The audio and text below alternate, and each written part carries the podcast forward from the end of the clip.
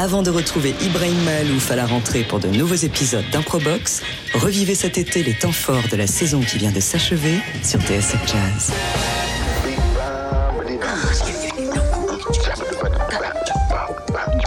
Improvisation is just something natural you do. Improbox, Improbox. Improvising is, is living. le B.A.B.A. d'Ibé, Ibrahim Mahalouf sur TSF Jazz. Bonsoir à tous Nous sommes le mercredi 15 juin. Il est 19h09, c'est beaucoup trop tard. Il fallait commencer plus tôt, c'est pas possible. On perd du temps. Et, sachez que vous êtes dans Improbox Radio sur TSF. Euh, on est en direct, on est en direct sur TSF Jazz. Et, et- et voilà, et c'est la fête. Et je suis très très très très très heureux.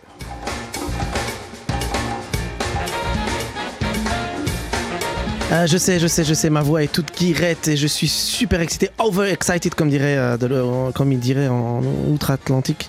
Et oui, non pas que je sois ravi que ce soit ce soir euh, la dernière de la saison, parce que ça, pour tout vous dire, ça m'attriste un peu quand même. Mais pour cette dernière, j'avais le choix entre ou faire une émission de bilan de l'année, un peu ennuyante, parce que bon, ça aurait voulu dire revenir en arrière sur chaque épisode et tirer les moments un peu sympas et tout, ou vous faire une énorme surprise. Et devinez ce que j'ai choisi. Et oui, on va faire un bilan. non, je déconne. Ce soir, c'est une énorme surprise qu'on vous réserve. Je sais, je tease à donf, mais je vous jure que je suis super ému. Ce soir, nous recevons en direct dans le studio de TSF Jazz l'un des plus grands, si ce n'est le plus grand cinéaste français. Cher invité, on vous a proposé Hollywood, mais vous, vous avez dit non, moi je veux la France. Ce terrain de jeu magnifique qui vous permet avec tellement d'humilité de continuer à essayer, à chercher, à créer, tel un peintre qui parfois va aimer son œuvre et parfois un peu moins. Et vous avez gardé cet œil vierge, ce regard fragile de celui qui continue de s'interroger sur son art. Vous êtes en constante improvisation dans la vie comme dans votre travail. Vous êtes un véritable exemple pour nous tous. Je suis extrêmement touché que vous ayez accepté cette invitation, mesdames, messieurs. Merci d'accueillir, comme il se doit, monsieur Claude Lelouch. Claude Lelouch qui est là avec nous ce soir et nous allons beaucoup, beaucoup, beaucoup parler d'improvisation. Merci, merci Claude Lelouch euh, d'avoir accepté cette invitation. Et puis, de l'autre côté de ce studio, comme euh, bah, chaque troisième mercredi du mois, nous avons donc un invité plateau, une invitée plateau. Puis, euh, dans le studio, il y a également un, plateau musique. Et cette, euh, cette fois-ci, ce soir, pour donc conclure notre, saison, on accueille une jeune artiste très très prometteuse qui va nous présenter son futur tout premier album. Elle vient de sortir un EP, mais bientôt, prochaine année, dans quelques mois, va sortir un album, un nouvel album, un premier album, et elle est en direct euh, ce soir et elle sera accompagnée par Hélène Beaumont à la contrebasse et Nirina Rakotomavo au piano. Et nous allons d'ailleurs commencer tout de suite en musique. Je, euh, je voudrais que vous accueilliez également, s'il vous plaît, euh, Madame, Mademoiselle. Je sais pas si on dit d'ailleurs, on, on dit plus Mademoiselle, je crois, on n'a plus le droit de dire Mademoiselle. Madame Gabi Hartmann au chant et à la guitare, s'il vous plaît. On commence tout de suite en musique. Elle nous interprète Lament of Buzzing Bee, euh, qui est un extrait de, de ce futur album qui sort en janvier 2023. Gabi Hartmann.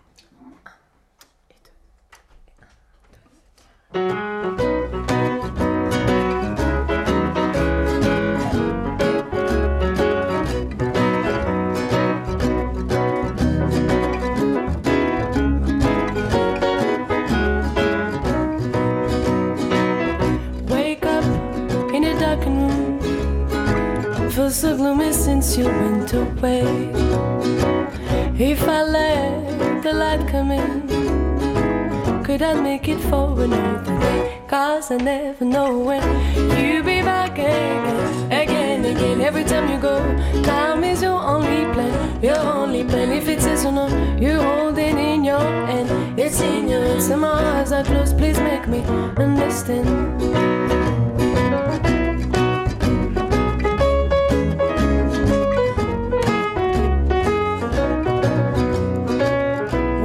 Was quite enough for me. Look back at my life wasted in tears.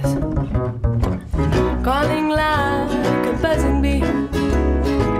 On a phone that you don't leave me. Cause I never know when you'll be back again, again, again. Every time you go, time is your only plan, your only plan. If it's yes or no, you hold it in your hand. It's in your hands, and my eyes are closed. Please make me understand.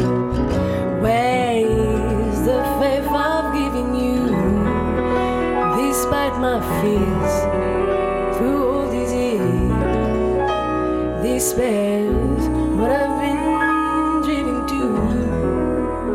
I always wish that you be true like me, cause I never know when you'll be back again. again. Every time you go, tell me your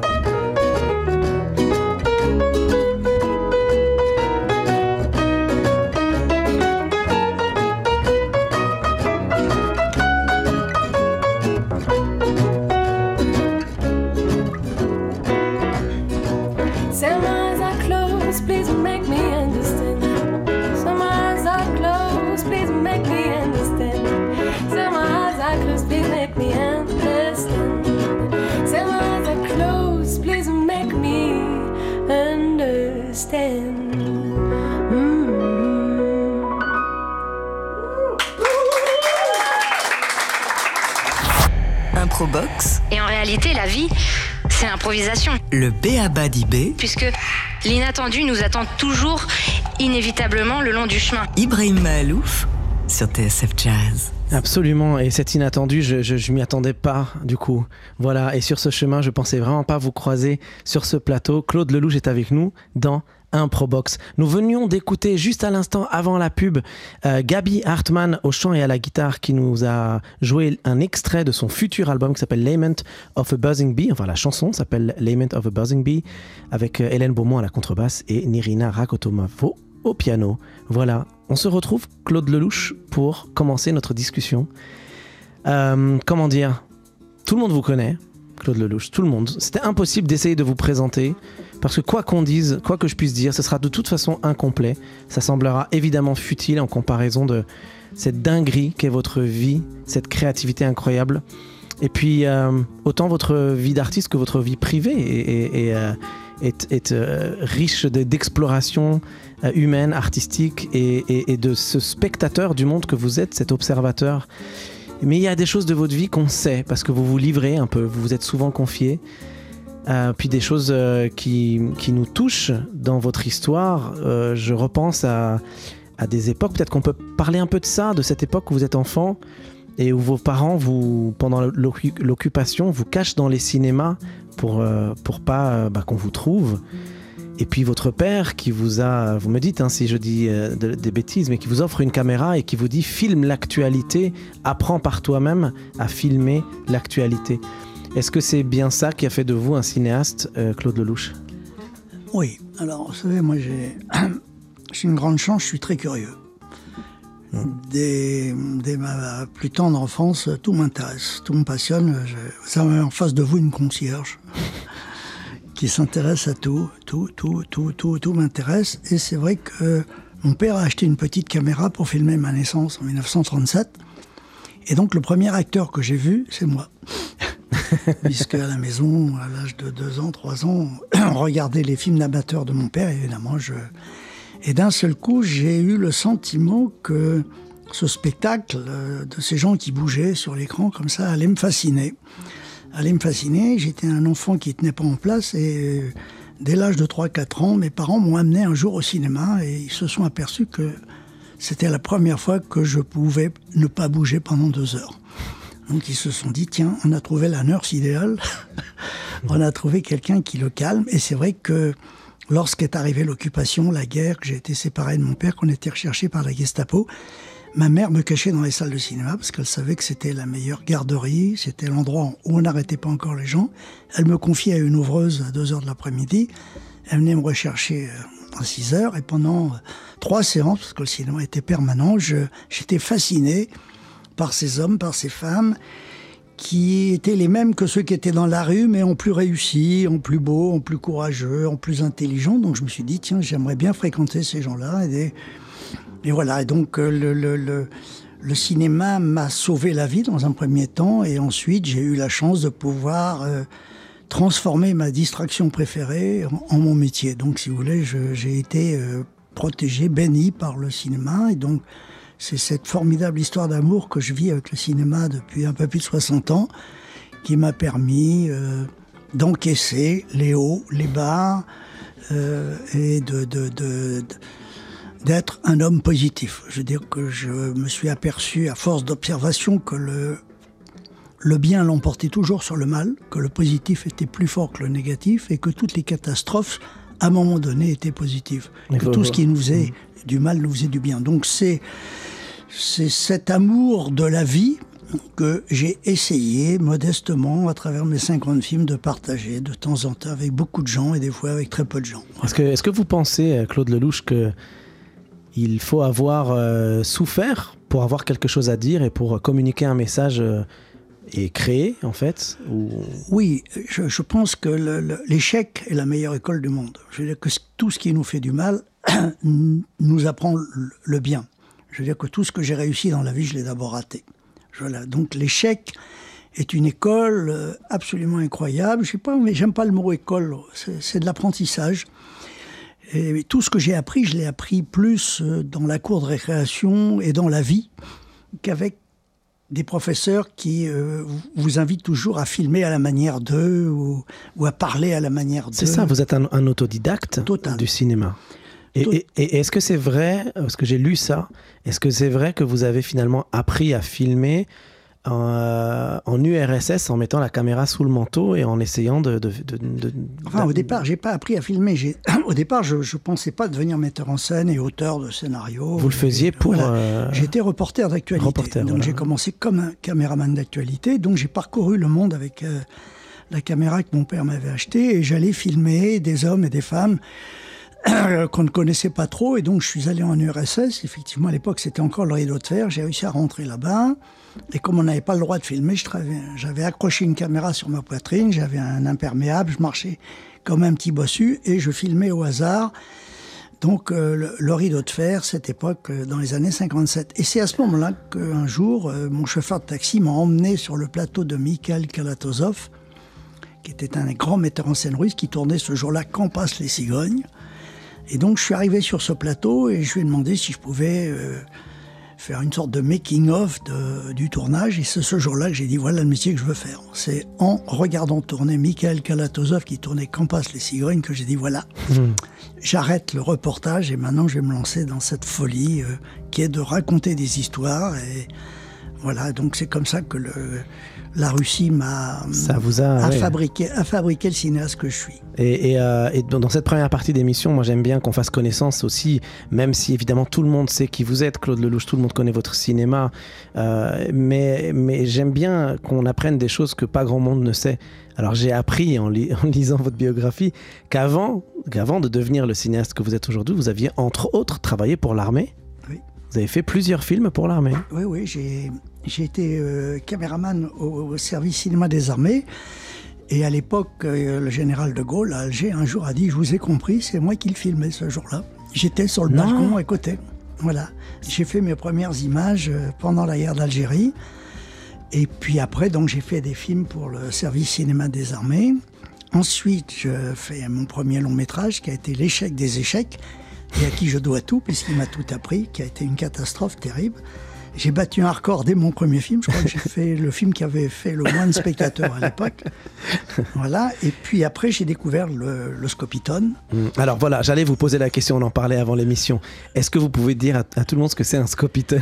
Eh bien, c'est un jukebox et en plus, il y a l'image. Vidéo. C'est-à-dire qu'on entend le, le- l'album, là on entend le- la musique, mais en plus, C'est l'ancêtre du clip, quoi. voilà, c'est- c'est c'était des petites comédies musicales. Voilà, c'est vraiment l'ancêtre du clip. Et, et vous en avez fait énormément pour plein d'artistes. J'en ai fait plus d'une centaine. Et, De Johnny, Sheila, qui donc? Voilà, bah, Claude François, Nougaro, euh, Gilbert Bécaud, enfin la, la liste est un près d'Alida, enfin j'ai Et, et c'est ce travail pour les Scopitone, qui avec tous ces artistes, qui vous a amené à, à- à devenir un réalisateur extrêmement concerné par la musique. oui, c'est-à-dire que Forcément. c'est pendant ces Scopitone que j'ai compris à quel point la musique allait jouer un rôle important dans mes films, parce que la musique c'est ce qui parle à notre part d'irrationnel.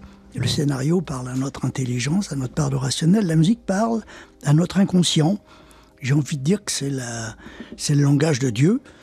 Et comme je vous le disais tout à l'heure, moi, le premier médicament que je prends quand je vais pas bien, c'est un peu de musique. C'est la musique. Voilà. Voilà. Et euh, euh, euh, on, va, on, on va passer à la partie plus, euh, la conversation autour de l'improvisation, qui est, qui est la partie mm, qui m'intéresse le plus, moi, dans cette émission aussi, parce que vous êtes ici pour créer une rencontre, Claude, vous le savez. je- on en a parlé un tout petit peu, mais il va y avoir une rencontre à la fin de cette émission entre vous et Gabi Hartmann, notre invitée musicienne, chanteuse, et, et les musiciennes qui sont avec elle. Euh, mais avant d'arriver à cette deuxième partie, euh, j'ai une dernière, question pour cette première partie. Je vous ai lu, vous avez écrit ceci. Au moment où j'ai fait L'aventure, c'est l'aventure, le fameux film, les affrontements idéologiques étaient à leur apogée. Mai 68 avait réduit le fossé entre le patron et les ouvriers. Jamais la France n'avait été aussi politisée. Je voulais filmer cette confusion qui, au fond, me faisait rire. Je voulais montrer à quel point les intellos mélangent tout. Ils sont séduits par n'importe quel discours si l'orateur a du charisme. J'avais envie de faire intervenir des voyous qui n'ont rien à cirer de rien, mais qui se servent de la politique pour faire de l'argent. Claude Lelouch, est-ce que c'est toujours vrai selon vous? Oui, bien sûr, parce que c'était ma réponse aux événements de 68. J'avais été un des rares à pas trop les prendre au sérieux. C'était une cour de récréation formidable que s'était offert la France et surtout les, les étudiants de l'époque.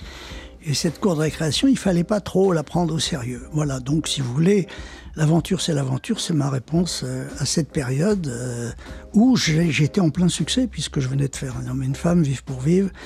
J'enchaînais les grands succès à l'époque et donc j'étais à même d'avoir un peu de recul parce que j'étais en plus celui sur lequel on tapait puisque je représentais l'argent, le succès, tout ce qui était contesté à cette époque-là. Voilà. Donc, mais c'est vrai que C'est d'ailleurs toujours contesté, le succès et l'argent. oui, bien Ça sûr. n'a pas changé, ça. Mais disons, j'ai eu la chance de faire des films d'humeur. Voilà. J'ai fait des films d'humeur. J'ai toujours fait des films qui étaient très représentatifs de, du regard que je portais sur mon époque, que j'ai toujours aimé, parce que je ne me suis pas ennuyé une seule seconde. Je veux dire que les hauts et les bas sont passionnants. Je- J'ai presque envie de dire qu'il vaut mieux avoir des ennuis que s'ennuyer. Voyez Tout à l'heure, avant l'émission, vous m'avez dit une phrase qui m'a beaucoup touché. Vous m'avez dit, mais moi, je l'aime l'époque dans laquelle nous Mais vivons. évidemment, Ils ne se rendent pas compte, mais moi, je l'aime. Elle est magnifique, cette époque. les gens ne savent pas à quel point l'époque que nous vivons est la plus belle de toutes, depuis la nuit des temps. Je veux dire, on a quand même d'époque en époque, d'année en année, réduit la part d'esclavage. On a augmenté le temps des vacances. Moi, je suis né en 1936, des congés payés. Je suis un enfant des congés payés. Mes parents ont fait l'amour euh, en Ils- 1937. ils vous on ont va en 36 et moi j'arrive en congés payés. 37. voilà, donc vous avez euh, le, le- le- non, donc c'est vrai, non, non, il faut être positif. Je, je suis positif parce que j'ai vu que tout ce qui nous fait du mal, à un moment donné, nous fait du bien, et que toutes les grandes catastrophes de l'humanité ont permis tous les progrès que nous avons faits. Je veux dire que il faut, c'est une évidence, c'est une évidence. Donc euh, c'est vrai que j'en ai un peu marre de tous ces gens aujourd'hui qui crachent dans la soupe. Vous savez, moi j'ai connu une époque où les gens pleuraient, maintenant ils pleurnichent. J'ai connu une époque où ils riaient, maintenant ils ricanent. Voilà. Et donc c'est de ça dont j'ai envie de parler dans, dans les derniers films que je vais pouvoir faire. Moi, je trouve qu'à notre époque, ça crie beaucoup. Oui, non. Vous savez, c'est là vous me tendez un micro, mais c'est vrai qu'aujourd'hui, à chaque fois qu'on tend un micro à quelqu'un, il fait le malin. Voilà, j'espère, euh, j'espère, j'espère ne pas en faire trop. Moi, moi, je fais un peu le malin là. Moi, je fais, je fais le malin. Claude Lelouch, nous allons tout de suite nous retrouver. Nous, on est, on est dans cette émission Improbox sur TSF Jazz. On est en direct, mais on n'est pas, euh, on n'est pas euh, tout seul, Claude Lelouch. Nous sommes accompagnés par un trio euh, qui est ici à nos côtés et qui va nous interpréter en direct. euh, alors c'est la musique, c'est une composition de euh, Gabi Hartmann, ça s'appelle Mille rivages.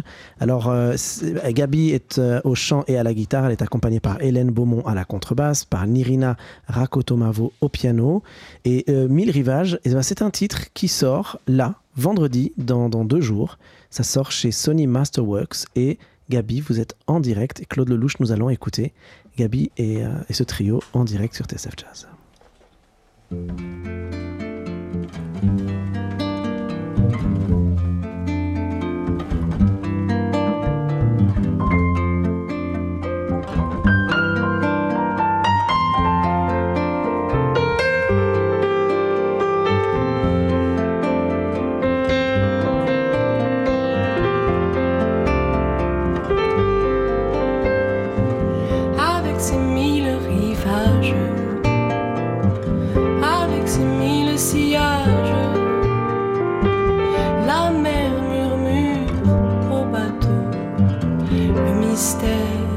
De ses eaux, de vague en vague déchirante, dans les eaux douces étincelantes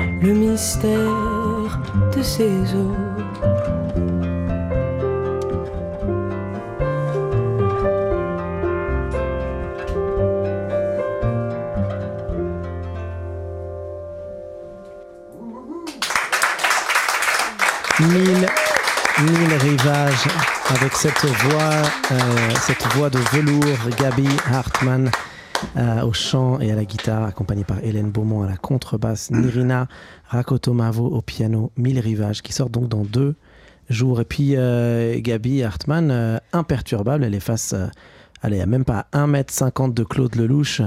Elle est imperturbable. Il y a même à nos côtés quelques jeunes qui ont bénéficié du pass culture. On vous entend pas assez là, les jeunes. Vous êtes là. Et puis pour ceux qui nous rejoignent, sachez y a également, euh, on est également en live sur Facebook. C'est le Facebook Live de TSF Jazz. On parlait des Scopitons tout à l'heure, euh, Claude Lelouch. euh, vous feriez quoi comme Scopiton là pour Gabi Hartmann Ah, je filmerai ses yeux. Je filmerai ses yeux parce que il y a des parfums de vérité. vous savez, les yeux, c'est la seule partie du corps qui ne sait pas mentir. Et euh, on peut faire dire n'importe quoi à nos paroles, tout ça, mais euh, les yeux, c'est c'est la vérité de chacun d'entre nous. Et là, j'étais tout près. Là, j'étais en gros plan et, et j'ai marché à 3000 à l'heure. J'ai- senti qu'il y avait des parfums de vérité. Donc voilà, j'ai été très, très, très attentif. Elle m'a rendu très attentif. Voilà, vous êtes, vous êtes un homme face à une femme. Ça me fait penser donc évidemment à un homme et une femme. Ah, elle était facile celle-là. Elle Oui, était non, un peu mais- trop facile. Non, non, mais les clichés sont intéressants. C'est intéressant. Vous m'avez dit ça tout à l'heure quand on parlait euh, avant l'émission. On m'a dit, euh, vous, finalement, vous aimez bien les clichés aussi quelque part. Mais oui, parce que c'est une consécration. Je veux dire, quand on devient un cliché, c'est ce qui peut nous arriver de mieux, quoi. Vous avez dit, j'ai refusé toutes les propositions qu'on m'avait faites. J'ai voulu, quoi qu'il arrive, aller au bout de la petite idée que j'avais du cinéma et qui fait que de film en film, j'ai continué à aller à l'école. Oui, c'est vrai, j'ai fait 50 films et 50 fois, je suis retourné à l'école. Chacun de mes films a inventé celui d'après. Chaque seconde de ma vie a inventé celle d'après, comme euh, les notes de musique hein, s'inventent les unes après les autres. Voilà, donc si vous voulez, je crois, je crois au présent. Le présent est la seule chose qui, qui nous appartienne. Et puis il n'a pas le temps de vieillir. Voilà. Et le cinéma filme le présent. La musique, c'est du présent. Le présent, c'est l'instant. Voilà, donc c'est la- donc- c'est la, spontanéité. Hmm. C'est-à-dire que c'est un moment de vérité. La vérité, personne ne la détient. Mais quand on est spontané, euh, il y a ce qu'on dit et ce qu'on pense dans la vie. Et quand on, on dit ce qu'on pense, on est spontané. Il y a une sorte de synchronicité, de moment magique qui fait qu'à un moment donné, euh, les mots et les regards euh, ont une importance folle. Dans cette deuxième partie d'Improbox, euh, Claude Lelouch, est-ce que ce que j'aime partager dans cette, dans cette émission, c'est la part d'improvisation qu'il y a dans votre travail. Alors parfois, dans cette émission, je reçois des gens qui me disent oui, l'improvisation euh, a, de l'importance dans mon travail. D'autres qui me disent ah non, non, pas du tout, jamais, j'improvise, tout est préparé, tout est écrit. D'ailleurs, le mois dernier, on a reçu euh, Pierre Richard qui, moi, je pensais, euh, je m'attendais à ce que Pierre Richard, ce grand acteur, me vienne nous dire bah, justement, moi, j'improvise tout, j'ai contr- je contrôle rien, etc. Il m'a dit non, non, non, non, non, non. Tout est précis, écrit, je respecte à la lettre ce qu'on me demande de faire. Et bon, pour cette dernière de la saison, j'avais quand même envie d'avoir quelqu'un pour qui l'improvisation, quelque part, joue un rôle super important. Et là, tout à l'heure, vous m'avez dit, l'improvisation, ça représente absolument tout dans votre travail. Non, parce que il y a ce qu'on. Moi, j'écris, mais mes, mes, mes scénarios sont très écrits, très très écrits. Mais au moment du tournage, je les réinvente complètement. J'ai envie de les oublier parce que le présent est plus fort que tout ce que j'ai prévu. Il a plus d'imagination.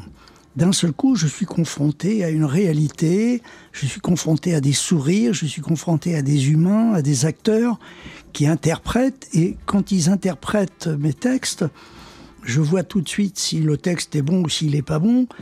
C'est jamais l'acteur qui est mauvais, c'est le texte qui colle pas.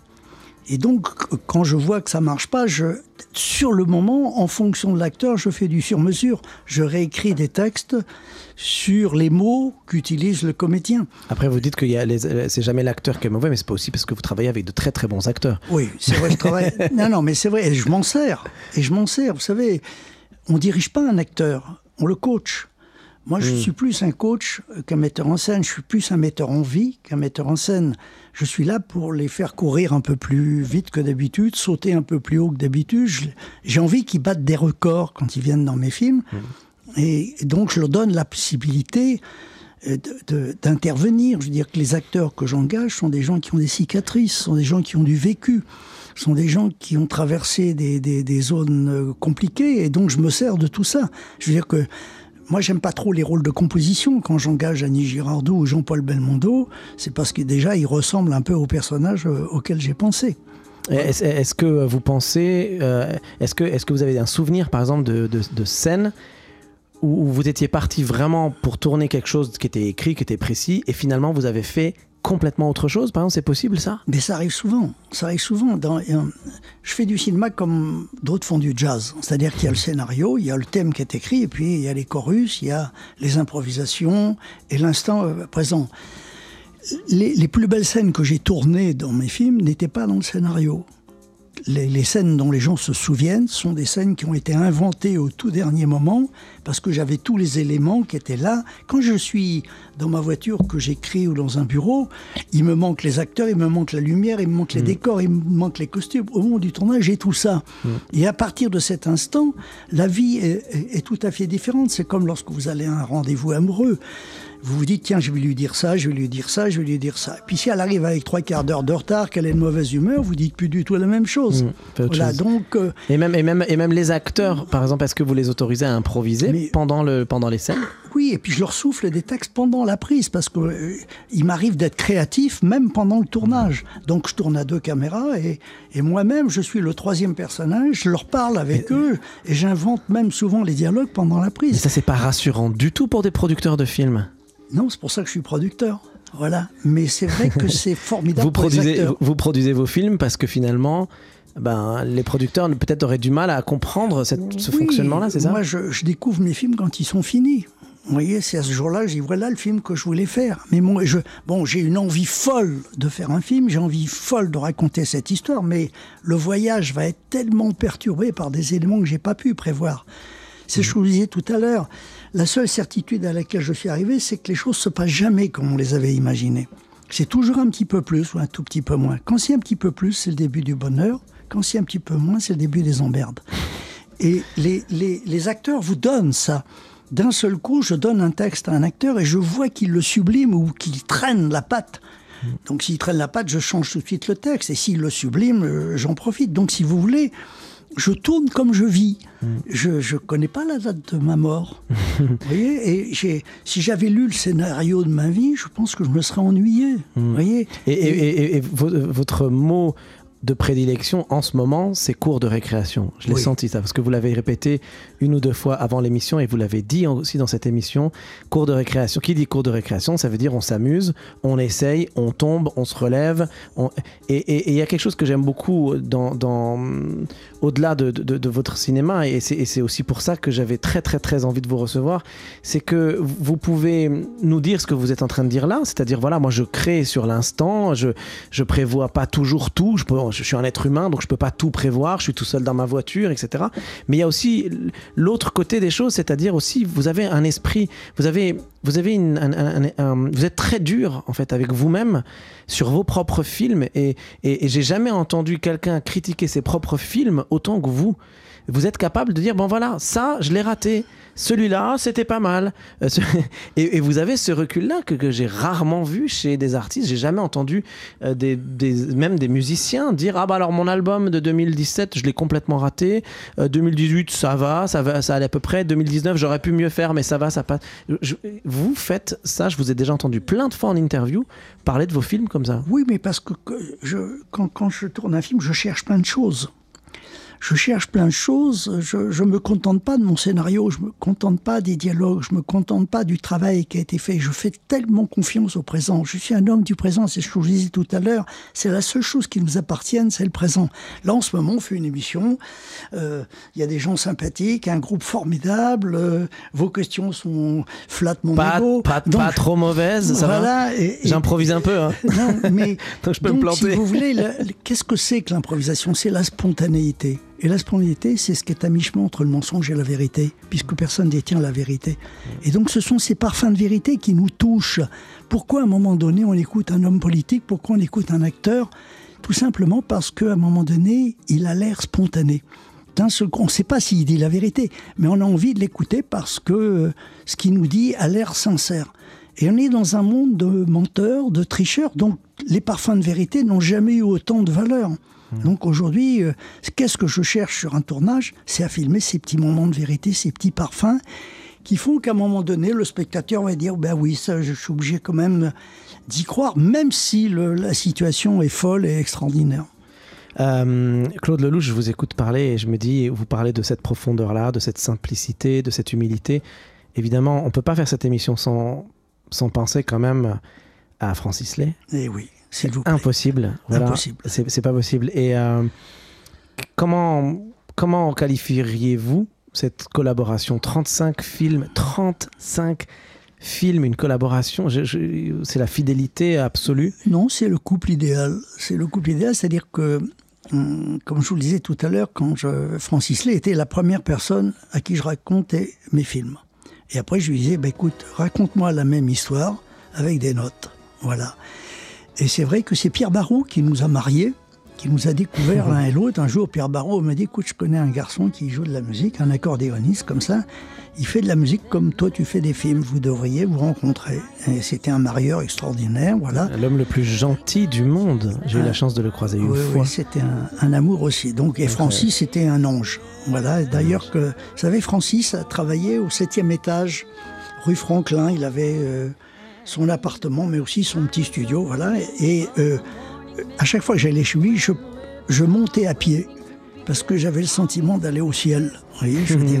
Et je me disais, j'ai pas le droit de prendre un raccourci ni l'ascenseur. L'influence de votre collaboration dépasse complètement le cadre cinématographique. La musique, là, on écoute la musique d'un homme et d'une femme, devenue un classique, évidemment, une musique qui est inscrite vraiment dans l'inconscient collectif. Là, on est en train d'écouter, par exemple, une version de Ella Fitzgerald elle-même, qui l'a chantée et, et dans un album qui s'appelle Things Ain't What They Used to Be. C'est un album de 1970 où elle reprend deux ans après l'Oscar euh, du meilleur film étranger que vous Oui. avez obtenu euh, sur ce film.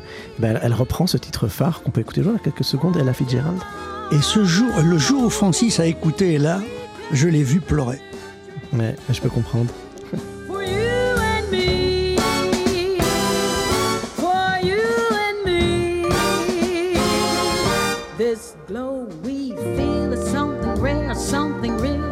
Au-delà du cinéma, c'est l'histoire de la musique et l'histoire du jazz euh, sur lesquels vous et, et Francis Lay posez vos empreintes et qui deviendront évidemment indélébiles, n'est-ce pas? Oui, peut-être, peut-être parce que Francis travaillait un petit peu comme moi, c'est-à-dire que chaque note lui permettait d'en trouver une autre. Voilà, et, et il regardait toujours dans mes yeux si, euh, parce qu'il il se comportait comme un enfant.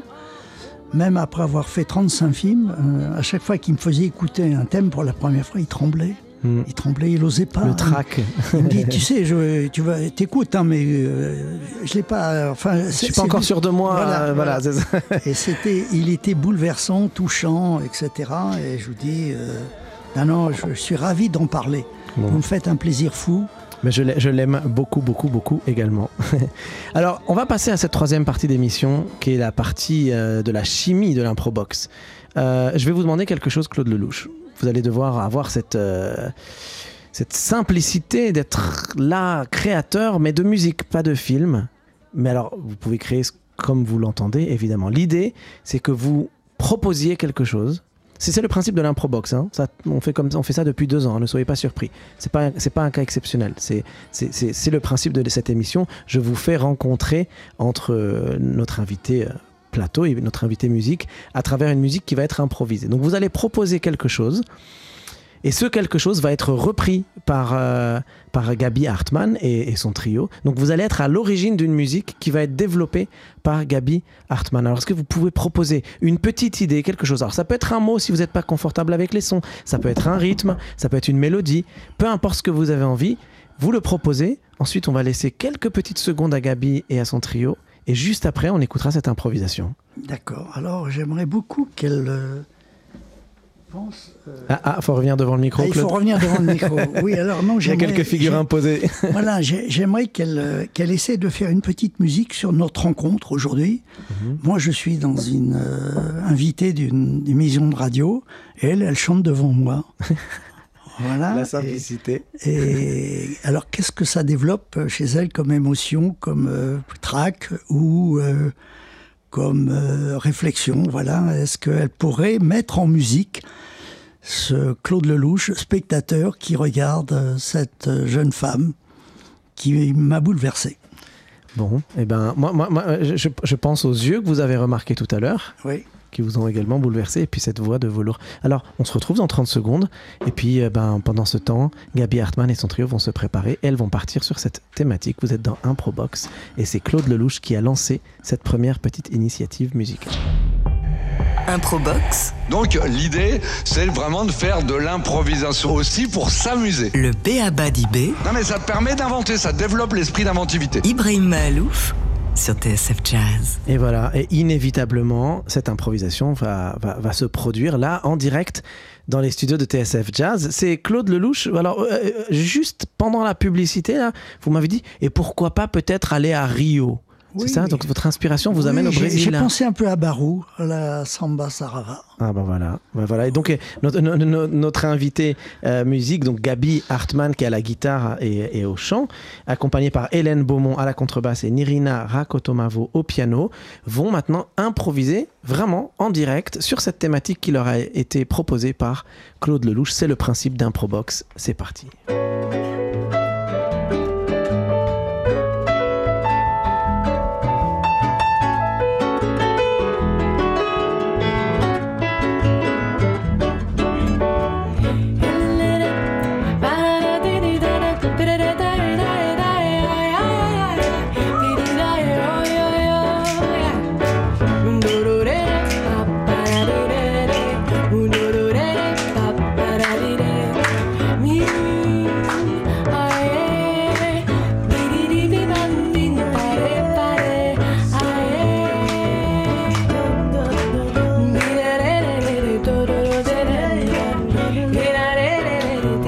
A vida faz amar, a vida faz cantar, a vida faz chorar, chorar, chorar. Mas a vida sempre faz sonhar, La vie me fait chanter, chanter.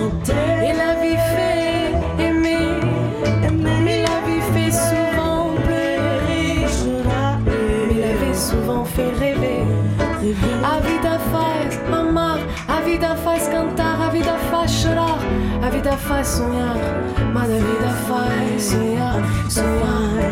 Et la vie fait chanter.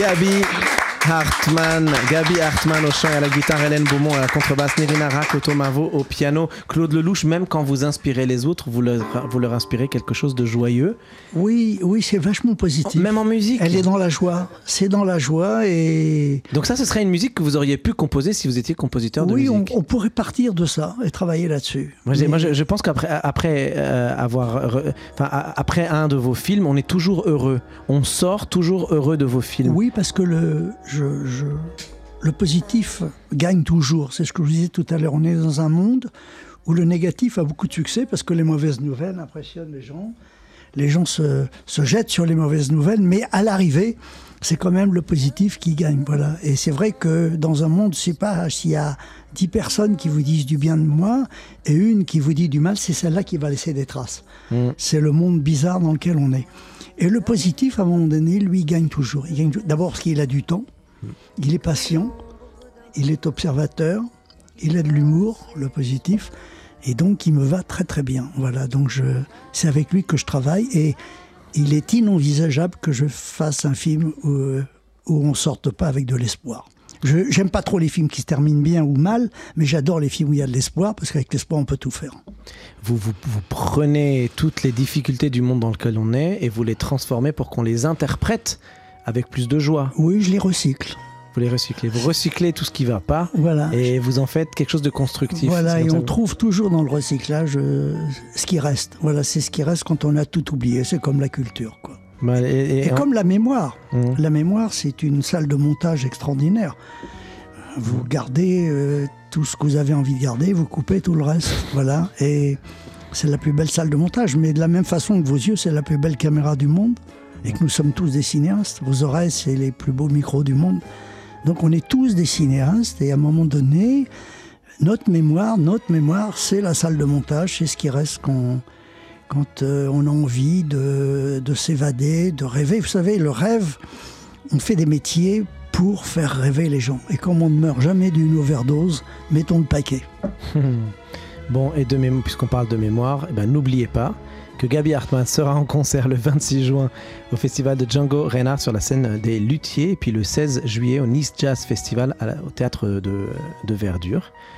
Voilà. Euh, Claude Lelouch, nous avons donc passé une heure un peu courte avec vous parce que c'est toujours Mais agréable. on, on aime- on aimerait pouvoir euh, parler plus. J'ai tellement de questions à vous poser, Claude, sur toute cette créativité euh, et cette euh, manière que vous avez de toujours considérer qu'une note vient toujours après une autre note et que cette autre note, vous, la- vous ne pouviez pas la prévoir et que, et que c'est comme ça que vous construisez Oui, et puis, systématiquement vos, et puis, il y a des notes qui sont plus courageuses que d'autres, Mm. qui prennent des risques. J'ai l'impression que quand on parle de notes, vous, vous, vous parlez de, de notes comme une allégorie de- en parlant de film, mais aussi en parlant de la vie, Oui, du jour ce après. sont les- ces fameux ricochets. Ce sont les ricochets qui font qu'à un moment donné, on- pourquoi on va à droite, pourquoi on va à gauche, pourquoi on dit oui, pourquoi on dit non. La cour Oui. de récréation, les ricochets. Oui, la cour de récréation, parce qu'il n'y a pas un enfant qui irait à l'école s'il n'y avait pas la cour de récré. On est resté- un, vous voyez ce que je veux dire. Et c'est- il faut commencer par la cour de récré. Et une fois qu'on a réussi la récréation, après on peut écouter ceux qui ont des choses à dire. Voilà. Qu'est-ce que vous pensez du système éducatif actuellement? Question piège de fin d'émission. Non, je j'aime pas l'école. J'aime pas l'école. Moi, j'ai créé les ateliers de cinéma, qui est le contraire d'une école, c'est-à-dire que j'invite des, des fous de cinéma à regarder comment travaillent de grands metteurs en scène. Et je leur propose de voler à ces metteurs en scène. Si les metteurs en scène doivent faire des masterclass, à ce moment-là, ils commencent à faire les malins. Et encore une fois, euh, il y a un complexe de supériorité qui s'installe. Moi, j'ai tout ce que j'ai appris, je l'ai volé. Je l'ai volé à des hommes et des femmes qui m'ont impressionné. Voilà, et Est-ce que c'est vrai que vous n'avez pas eu votre bac? C'est vrai, c'est vrai, et c'est une chance que j'ai eue. C'est une chance parce que j'allais trop au cinéma. J'allais, je séchais tous les jours. Je, j'étais intoxiqué au cinéma. Il fallait que je voie un film ou deux par jour. Et donc c'est vrai que mes études en ont souffert. Et mon père, j'ai surpris une conversation entre mon père et ma mère la veille du bac où mon père a dit "Écoute, euh, je- c'est à peu près sûr qu'il va le rater, mais s'il le rate, je lui offre une caméra et qu'il se démerde." donc le lendemain, j'ai pas forcé le trait. Et j'ai eu la caméra et je suis parti en Russie. Et... Il est sympa votre papa en fait. Hein Ah, c'était, le- c'est la, euh, j'ai- j'aimerais en parler autant que de Francis Lay. Voilà. Euh, eh ben, il faudrait que vous reveniez dans cette Avec émission. plaisir. Euh, Claude Lelouch, je- je- évidemment, on peut pas vous laisser partir comme ça. Ah bon? C'est pas possible. Et en discutant avec Gabi Hartmann euh, il y a quelques jours, je lui ai dit écoute, faut quand même qu'on fasse un petit cadeau à Claude Lelouch euh, pour cette dernière émission, puis pour sa venue à, notre émission. Alors, parce que c'était un honneur de vous recevoir. euh, parce qu'on n'a pas envie de partir sans vous faire ce petit cadeau, et puis parce qu'on aime les rencontres ici, Gabi Hartmann et son trio vont, vous ont préparé une petite surprise pour clore cette émission. Voilà, donc ce sera notre manière de vous remercier d'avoir été, d'avoir été notre invité aujourd'hui. Évidemment, je voudrais dire un, un grand merci à toutes, euh, à, à toutes les personnes qui ont contribué euh, à cette émission. Jean-Charles Doucan à la réalisation, Juliette Ballon à la préparation de l'émission, Valentin Cherbuy à la sonorisation. C'est l'émotion ça, parce que c'est la dernière de, de l'année. Euh, merci aussi à Adrien Belcout pour euh, les images sur le Facebook Live. Puis je vous l'ai dit tout à l'heure, on avait avec nous euh, quelques jeunes qui ont bénéficié du Pass Culture. Ça s'est bien passé les amis? Ouais, ouais, ils sont très polis, ça va. Merci à toute l'équipe de TF TSF Jazz qui m'accueille donc euh, si gentiment chaque mois. C'est un vrai bonheur. J'espère qu'on va se revoir l'année prochaine. Euh, vous savez que vous pouvez retrouver cette émission et toutes les émissions de cette année et de l'année dernière sur le podcast euh, de TSF. Donc si vous avez envie de réécouter cette voix magnifique de Claude Lelouch, euh, toute douce, toute tendre, accompagnée par cette autre voix absolument sublime de Gabi Hartmann, et ben voilà, vous allez sur le, sur le podcast. C'était la dernière Improbox de l'année. Euh, merci à tous. On se retrouve donc l'année prochaine si, si TSF veut encore de moi tous les troisièmes mercredis du mois dans cette émission qui s'appelle Improbox, qui est complètement improvisée, comme vous avez pu le voir. Voilà, bonne soirée à tous les auditeurs. Merci d'avoir passé ce petit bout de soirée avec nous. Merci d'avoir passé cette petite année avec nous. Bel été, avec plein de beaux festivals. Et puis on écoute tout de suite, en live, en direct, ce cadeau de Gabi Hartmann pour vous, Claude Lelouch.